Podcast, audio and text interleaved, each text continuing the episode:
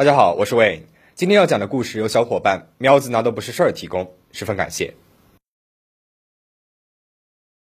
在现代社会，年轻人独居宅都并不是什么新鲜事儿了。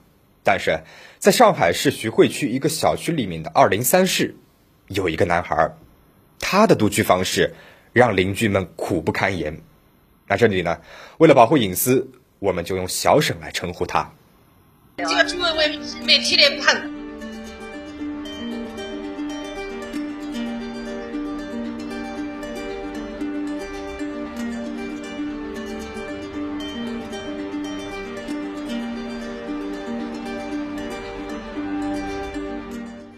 二零一九年七月二十三号，盛夏的上海气温接近三十八摄氏度，中心城区薛家楼社区的工作人员们却穿着不透气的防护服，戴着厚厚的口罩，在二零三室里面进行着大扫除。打开二零三室锈迹满满的铁门，大家被屋里面的景象给惊呆了。所有能够堆的地方全部都堆满了垃圾，仅留下了一条单人能够通过的小走道，地板的颜色也已经看不清了。被一层厚厚的灰尘和腐烂液体掺杂的混合物覆盖着，踩上去黏黏糊糊的。墙上挂满着无数个蜘蛛网，新网叠旧网，手一碰就往下掉。房间里面还飞着几十只苍蝇，偶尔还能够看到老鼠窜过。四个工作人员从早上九点清理到了下午三点，不大的房子里面整理出来了满满三个房间的垃圾，足足有二十多麻袋，一辆小卡车都装不下了。这些垃圾里面。不仅有腐烂的食物、用过的纸巾，还有一袋一袋的人体排泄物。一位负责打扫的大哥中途实在忍不住了，下楼呼吸了几口新鲜空气，才能够继续清理。太难受了，实在受受受受不了，所以下来是实在是难以想象，这样的环境里面竟然生活着一位二十五岁的青年，而这个青年就是小沈。在清理的几个小时里面。小沈把自己关在卧室里面，始终没有露面。据社区的工作人员介绍，小沈已经独自在二零三室里面生活了十三年了。这十三年里面，头几年还偶尔能够看到他出门买东西，买些日用品。那近几年呢，几乎就没有人看到过他了。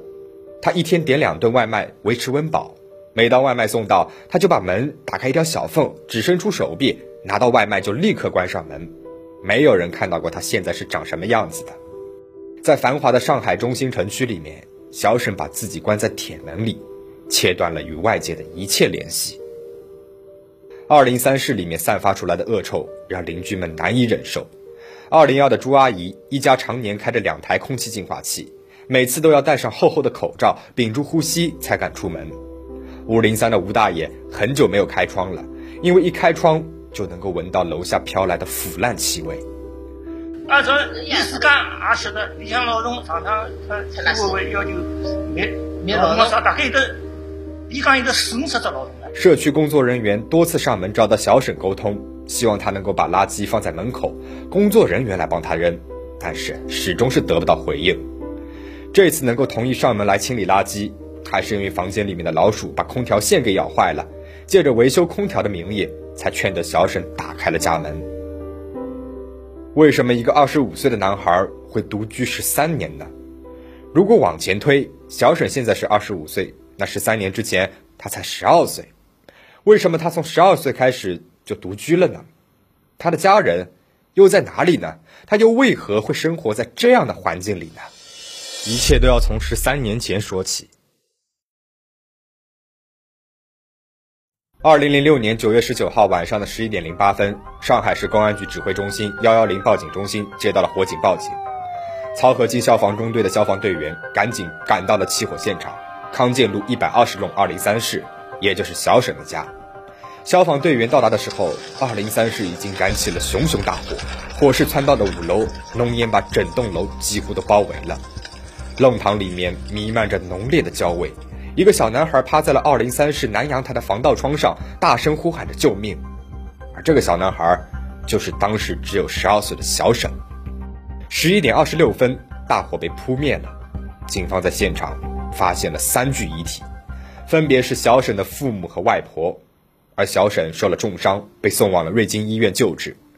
在无菌病房里面，经过了一整夜的抢救后，小沈终于脱离了生命危险，但是一半的皮肤被烧伤，留下了永久的残疾。他被鉴定为三级伤残，身体皮肤上面有百分之五十左右被烧伤，无法排出汗液，因此他需要长年累月的开着空调。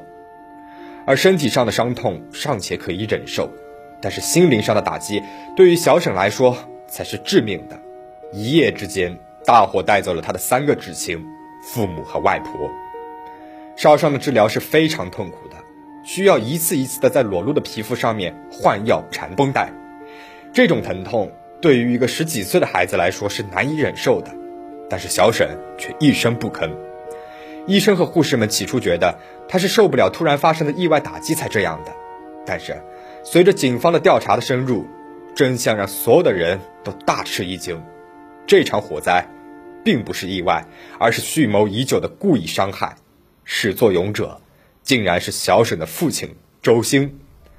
他先是持刀将妻子和岳母捅死，接着将事先准备好的汽油浇在了妻子的身上点燃，然后在大火当中自杀身亡。在进行这一切之前，他用棉被把儿子裹着，锁在了卫生间里面，小沈才得以幸存。而那个晚上，小沈被关在卫生间里面。听到了母亲和外婆的求救声，也听到了父亲行凶的全部过程。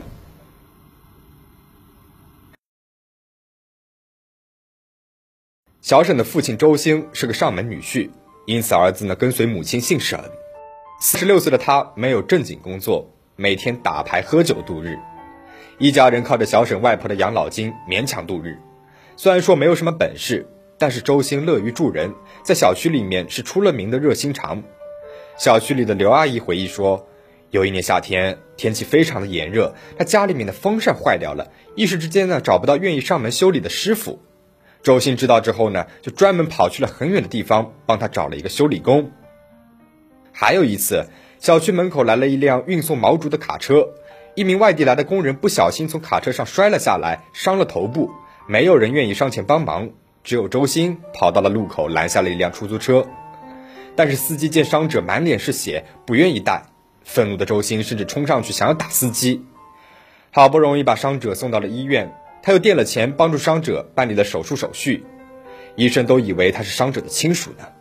也正是因为这样的热心肠，社区帮助周星安排了一个收废品的工作。收废品的时候，有时候明明是七角钱，他却爽气的付了一元钱。邻居们呢都喜欢找他上门收废品，甚至会免费送给他。遇到孤寡的老人，周兴收废品的时候，还会主动的帮他们跑腿、扔垃圾等等。因此，邻居们对于他杀妻放火的行为都感到不可思议。但是，与周兴们有深交的牌友们回忆起了案发前的那一段时间，都能够感受到他明显的反常行为。比如在案发的那几个月，周兴将抽的烟从几块钱的牡丹。换成了十几块的上海利群，啤酒呢也从三得利换成了最贵的百威。还有邻居们看到，一向吃的很节俭的周星，有一天买了一对大闸蟹，坐在棋牌室里面一边喝酒一边吃蟹。十九号晚上八点多，也就是案发前的三个小时，周星还出现在了社区里面的棋牌室里面。他并没有参与打牌，而是给每一个牌友发了一根烟。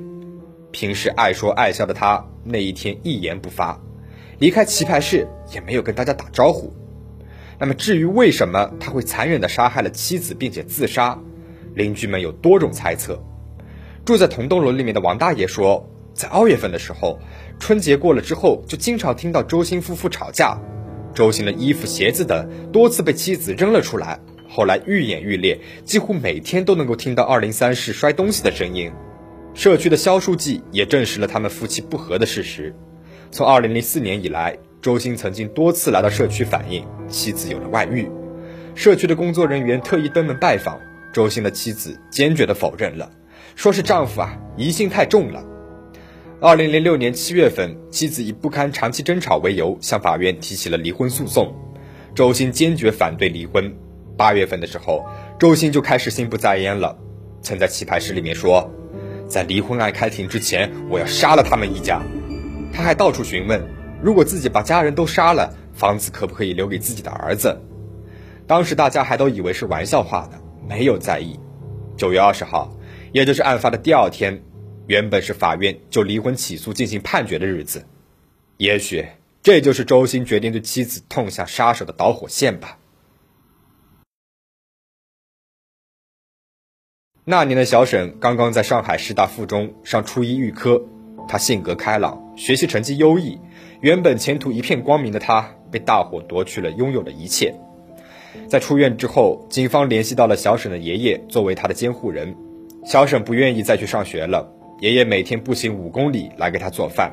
二零一五年左右，爷爷病重住院，无法再照顾小沈了。从那以后，原本还去公园看看下象棋的小沈，几乎就不再出门了。他每天把自己关在家里面。奥伯父给他买了一台电脑、一部手机，加上一根网线，成了他与外界唯一的连接。二零一九年八月一号。一则二十五岁男青年宅家十几年，仅靠外卖过活，家中清理出了一卡车垃圾和粪便的新闻，让小沈又重新回到了公众的视野。一时之间，数十家媒体来到了他所在的小区采访，有记者给小沈打电话，询问他是否需要工作。电话当中的小沈听起来很是期待：“你那边有什么工作啊？”但是记者说：“应该先把你的仪容仪表收拾一下，才好找工作。”小沈回复说。那你有合适的工作了再来找我吧。随即便挂断了电话。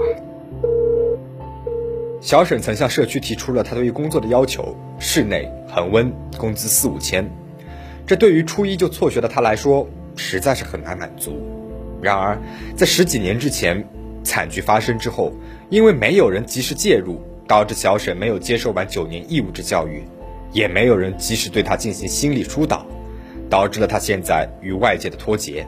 带着身体和心理的创伤，他成为了社会眼中的怪物。也许只有在堆得满满的房间里面，他才能够获得一点点的安全感。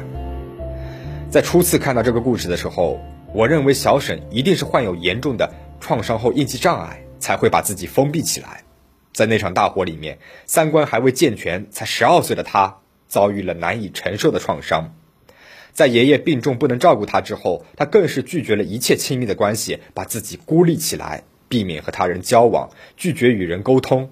然而，在面对记者的采访时，他又表现出了一个正向的一面，渴望一份工作。虽然常年独处，但是他仍然能够准确理解和回答别人的问题，并没有完全的丧失沟通能力。据小沈的奥博说，他会在网络游戏里面帮助别人练账号、交易装备来赚钱。由此看来，小沈的认知能力并没有下降，对于新事物，他也是主动接受的状态。有人说，在十三年之前的那场大火里面，小沈没有死，小沈又死了。而在我看来，也许小沈现在的生活状态并非无奈之举，而是他主动思考之后的选择。也许未来的某一天，他会自己主动的走出二零三室的大门。最后。希望小沈越来越好，也希望大家保持警惕，保持安全。我们下期再见。